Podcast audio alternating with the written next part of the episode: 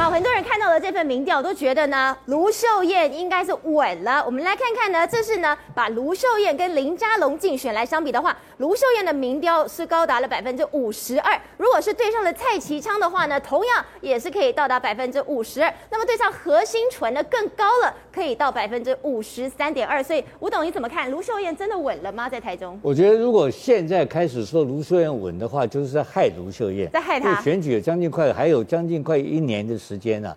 十一月份投票，那其中你看到的中二选区投票的那个模式，将来会在今年过完今年的这个民进党的选举的策略上完全相同，就是全面性打负面选举，负面选举全面性打，全面性抹黑，全面性的不管我不要讲谁抹黑，两边都会互相抹黑的啊。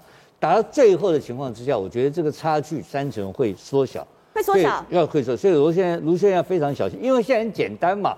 蔡其昌没有表态嘛？何新纯跟林佳龙都没有表态，所以认为其实唯一的敌人是只有林佳龙，另外的两位算是假想敌人吗？呃，那个这个我啊，那我反过来讲这个事情。那我跟林佳龙有直接的接触，我有问过他这个问题，他清楚的告诉我说，他不可能选台中，他不可能选。而且还有第二点，我补充说明，台中的市民进党市长候选人是由谁来决定？现在是征召嘛，所以是蔡英文决定。我们是任何人在这边谈，他没有初选啊，所以这个的候选人现在已经确定了。我敢在这边讲得很清楚，我认为就是蔡其昌一个人，对，就是蔡其昌，没有任何人有别的机会。那我们要仔细看看啊。可是即便是对上了蔡其昌，卢秀燕还是赢啊。你看卢秀燕百分之五十二点六，蔡其昌百分之十六点八，这比林佳龙还要我同意，我同意。现在的差距有三成，甚至于更高。